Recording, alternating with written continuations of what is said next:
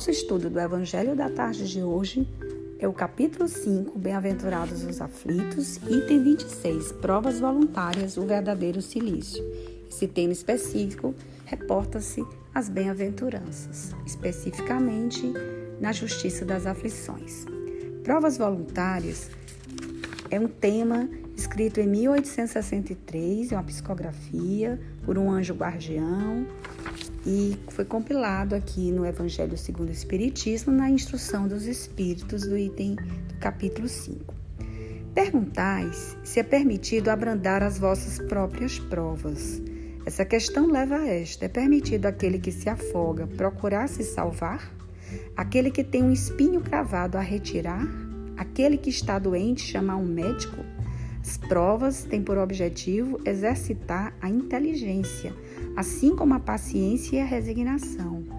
Um homem pode nascer numa posição penosa e difícil, precisamente para obrigá-lo a procurar os meios de vencer as dificuldades.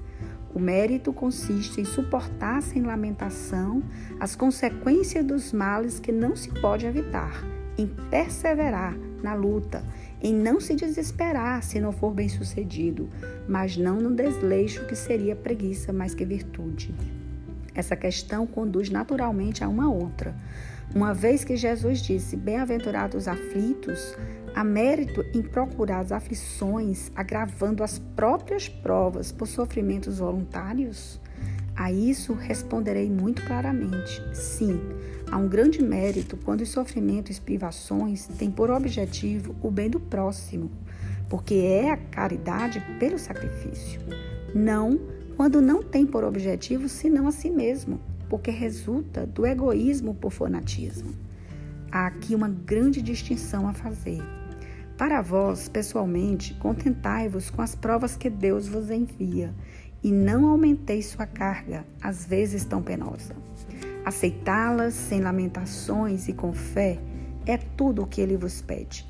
Não enfraqueçais vosso corpo com privações inúteis e mortificações sem objetivo, porque tendes necessidade de todas as vossas forças para cumprir a vossa missão de trabalho na terra.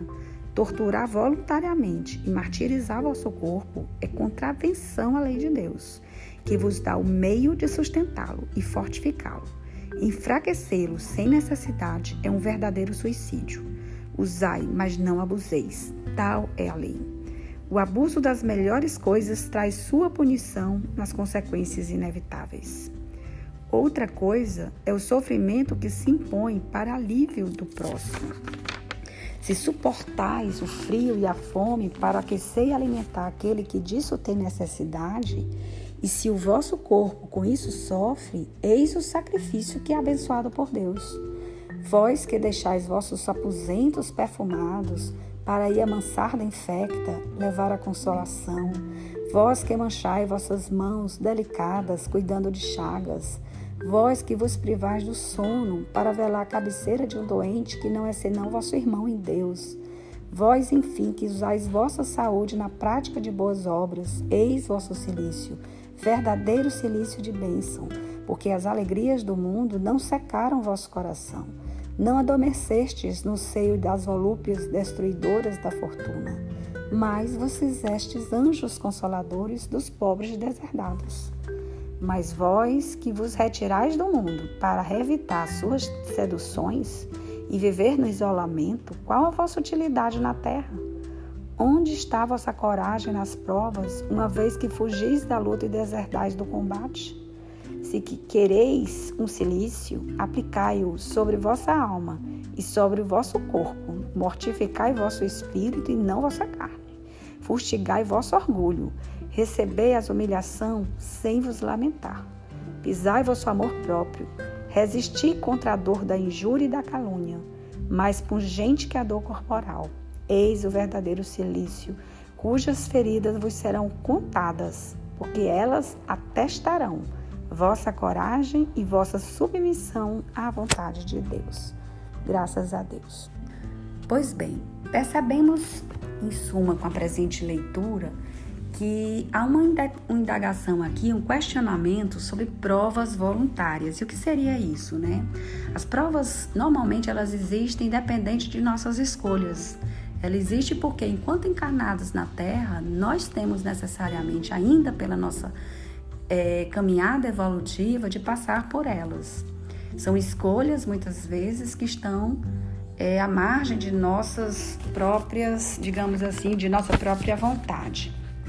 E ele se pergunta que o grande mérito de passar por uma prova é, sem dúvida, sabermos passar por essa prova, resignados, sem lamentação.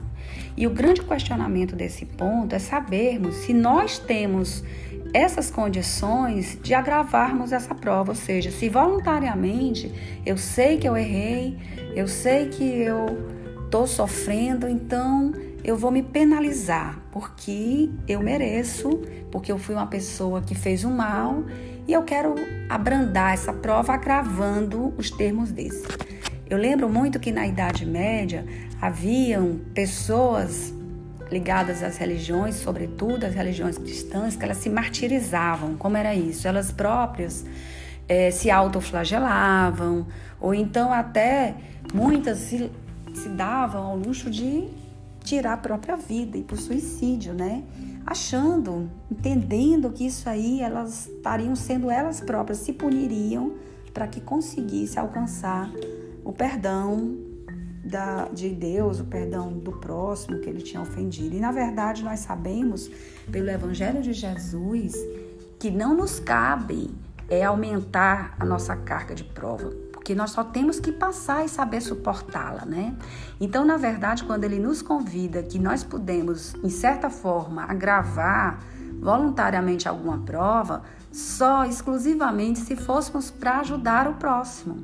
Imagina estamos voltando com muito cansaço do nosso dia de trabalho, já querendo chegar em casa, querendo tomar um banho por conta de um calor intenso, um dia de muitas tormentas, de muitas angústias, e você está indo aí e encontra um irmão caído, caiu de uma moto, caiu é, porque infartou, está numa calçada estendido. O que, é que a gente faz? A gente deve sim socorrê-los, parar. Muitas vezes cansados a gente para, socorre, liga para uma ambulância, para um socorro, né? Faz o que pode naquele momento para erguer aquele irmão. Então isso aí é uma prova muitas vezes voluntária que nós estamos às vezes sacrificando, até acompanhando até um hospital, e é uma prova realmente que ela é digna aos olhos de Deus, diria assim. E muitas vezes, quando as pessoas entendem que pode se martirizar, como alguns que já tentaram fazer greve de fome, achando que passando fome vai conquistar a compaixão do próximo. Isso realmente está longe de ser real.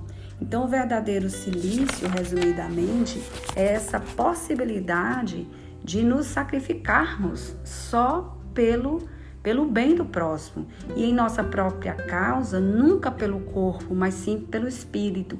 E essa, esse sacrifício pelo espírito, muitas vezes, não são penitências de mutilação, mas pisar nosso amor próprio, vencer o nosso egoísmo, vencer o nosso orgulho, é, mesmo que isso nos traga, muitas vezes, é, suportar uma injúria, suportar uma calúnia, saber que o próximo não nos agrada, não nos quer bem, mas mesmo assim sabermos não revidar, sabermos suportar aquele momento para que a gente possa é, sair realmente vencendo mais essa etapa, mais essa prova que a vida nos traz.